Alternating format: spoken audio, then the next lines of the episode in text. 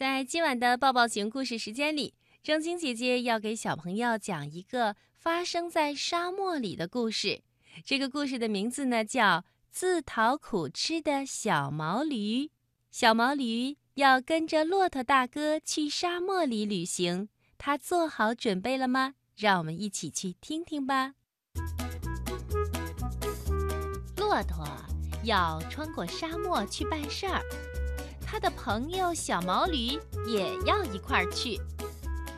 骆驼转过头来警告小毛驴说：“这片沙漠大得很呐，你是过不了这片沙漠的。”小毛驴不服气，他说：“我怎么过不去呀？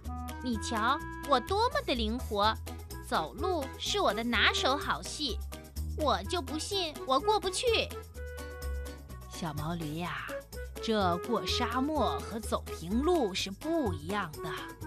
我相信你很有本领，可是要是穿越大沙漠的话，你可就不行了。啊？那你怎么能够过去？你这么笨重的身躯都能穿过沙漠，我这么灵巧的身躯怎么会穿不过去呢？骆驼。看实在是说服不了这个犟毛驴，就只好答应他一同前往，并且嘱咐小毛驴要带好足够的旅途上用的东西。第二天，小毛驴和骆驼就一块儿出发了。刚刚走进沙漠，毛驴的精神头可大了。他在前边连蹦带跳，跑得可欢了。骆驼在后面慢吞吞的，一步一步的紧跟着。走着走着，没走出多远，小毛驴就感到有点吃力了。它那灵巧的小蹄子一走一陷，就像踩在棉花堆里。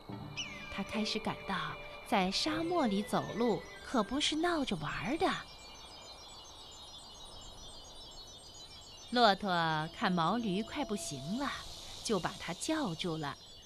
小毛驴，别逞能了，给你把这个穿在脚上。小毛驴停下来喘一喘气，他看看骆驼递给他的东西，是两对底子特别大的鞋。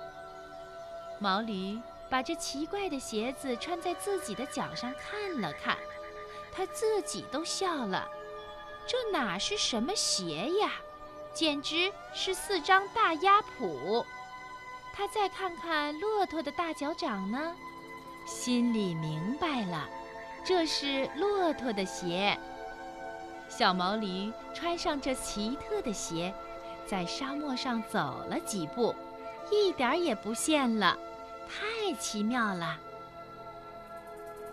于是。骆驼和小毛驴又上路了，他们走啊走啊，走到中午的时候，小毛驴又累又热，出了一身汗。他对骆驼说：“骆驼大哥，找个有水的地方喝点水吧，咱们是不是该歇一歇呀？”骆驼一听，对小毛驴说：“你说什么？你说要喝水？”在这大沙漠里找水，简直是太困难了。据我所知啊，在这周围几十里的地方，一滴水也没有。小毛驴一听，可吃惊了：“啊，没有水？没有水怎么能穿过沙漠呢？”小毛驴，你没有带水吗？没有啊。我想沿途找点水喝，不是就行了吗？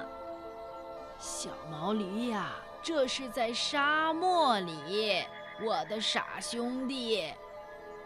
哦，骆驼大哥，那那怎么办呢？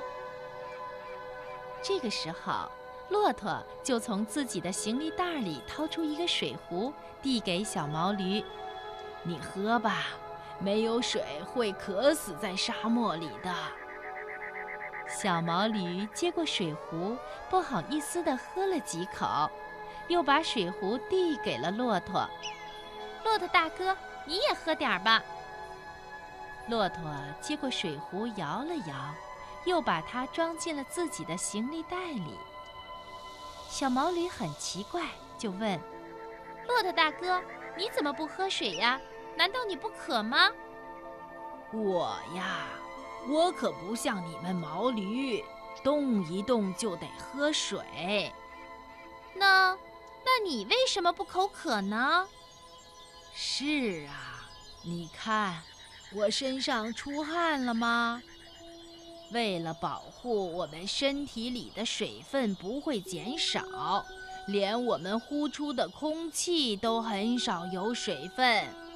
这个是我们骆驼长期适应沙漠生活的结果，你知道了吗，小毛驴？小毛驴听着听着，他点点头，非常感动，因为。他知道，骆驼大哥带了这么多的水，是专门为他带的。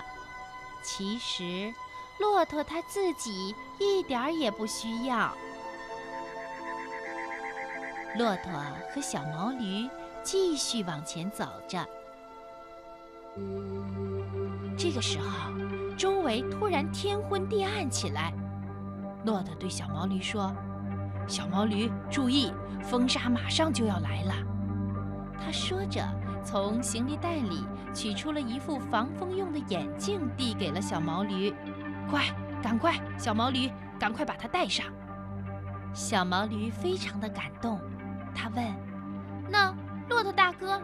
你戴什么呀？”“我呀，我是不需要防风眼镜的，你自己快戴上吧。”“你不需要。”这是为什么呢？你看看我的眼睫毛，过来看一看。哦，小毛驴发现骆驼的睫毛是又密又长，还是双层的。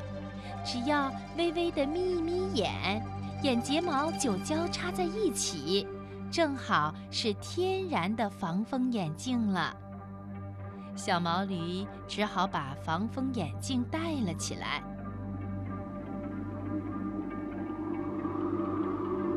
这个时候，只见风沙大作，大风带着黄沙打在骆驼和小毛驴的身上、脸上，小毛驴都快喘不过气来了。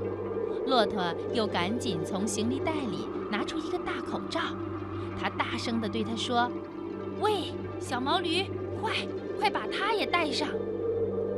小毛驴实在是太感动了，他说。骆驼大哥，我不戴，你戴上吧。骆驼生气了，他说：“嗨，我不用戴口罩，我的鼻孔可以自己关闭起来。这个口罩啊，是我专门为你准备的。”大风呼呼地吹着，飞沙走石打在小毛驴的身上。小毛驴戴着口罩和防风眼镜，吃力地向前挪动着脚步。他再看看骆驼呢，骆驼呀，依然是那样悠闲自得地往前走着，一点儿也不感到吃力。这时候，小毛驴完全服气了。